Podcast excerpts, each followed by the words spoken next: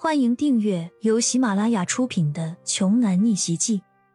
我有一条金融街，作者山楂冰糖，由丹丹在发呆和创作实验室的小伙伴们为你完美演绎。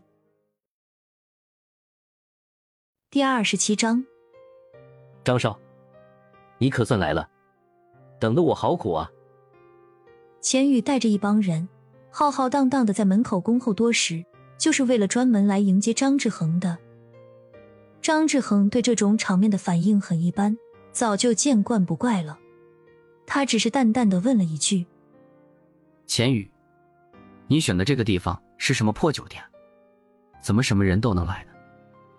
张志恒的这句话，很显然说的就是骄阳啊。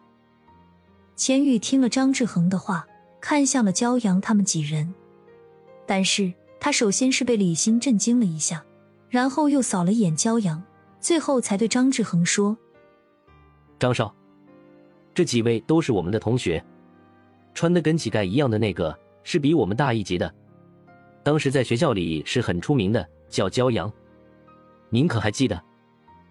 张志恒皱了一下眉头，然后回答道：“骄阳啊，当然记得了，就是连饭都吃不起的那条狗吧。”不过今晚上他身边那个和他一起的女孩真心是不错呀。她是谁呀？张少，那个女孩叫李欣，和骄阳一样，也是一个穷鬼。她今天故意穿的这么漂亮，估计是听说您要来，所以巴不得想引起您的注意吧。钱宇说道。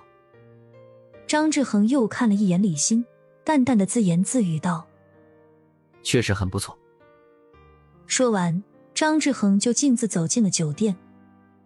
恭送张志恒离开之后，钱宇才来到骄阳他们面前，然后认真打量了一下骄阳，随即鄙夷的说道：“哎呦，这不是著名的焦学长吗？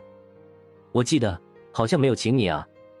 你这样进去，惊扰到我的贵客们，可怎么办呢？”听到这里，周围的路人也对骄阳露出了轻蔑的目光。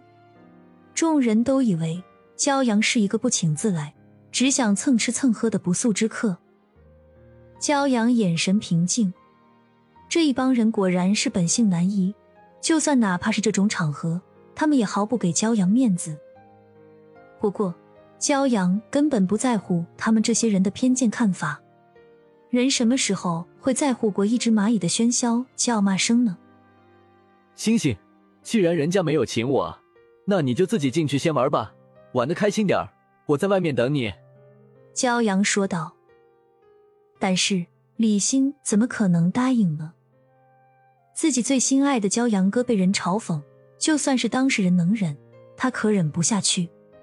于是李欣毫不犹豫的说：“那我陪你一起走。这种变了味道的生日会，我也不想参加了。”钱玉一听。李欣真的要走，这还了得吗？张志恒对李欣刚刚可是赞赏有加，双眼放光的啊！这场生日会要是没有了李欣，他钱宇可怎么讨好张少啊？好吧，好吧，来都来了，就别走了。钱宇连忙挽留骄阳和李欣二人，随后钱宇又给了庞敏递了一个眼神过去，庞敏秒懂自己男友的意思。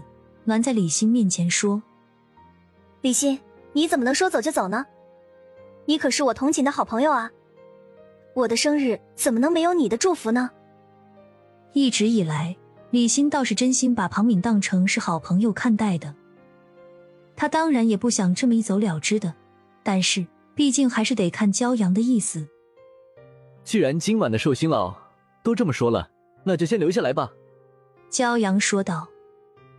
听了骄阳的话，庞明挽着李欣的手，跟亲姐妹一样，生怕李欣再反悔离开。进入酒店，钱宇的派对设立在十楼，是一个娱乐大厅。这里摆放着几十张大桌子，各处都有气球、鲜花点缀，中间是一个大舞台，上面放着一个巨型蛋糕。骄阳他们来到的时候，宾客差不多都到齐了。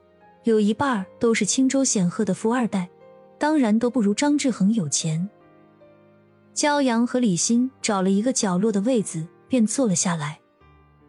虽说这种大型的派对并不会刻意区分座位，但大家都很自觉，越有身份的人坐得越靠近舞台。像张志恒，他坐在首位，没人敢说什么。现场气氛火热，都是年轻人，所以玩的都很开。没过一会儿，生日派对就正式开始了。钱宇先上台讲了一些场面话，最终请上了张志恒来压轴。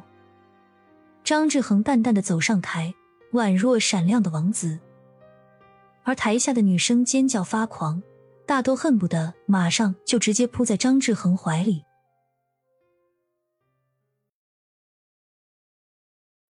本集播讲完毕，想听更多精彩内容，欢迎关注“丹丹在发呆”。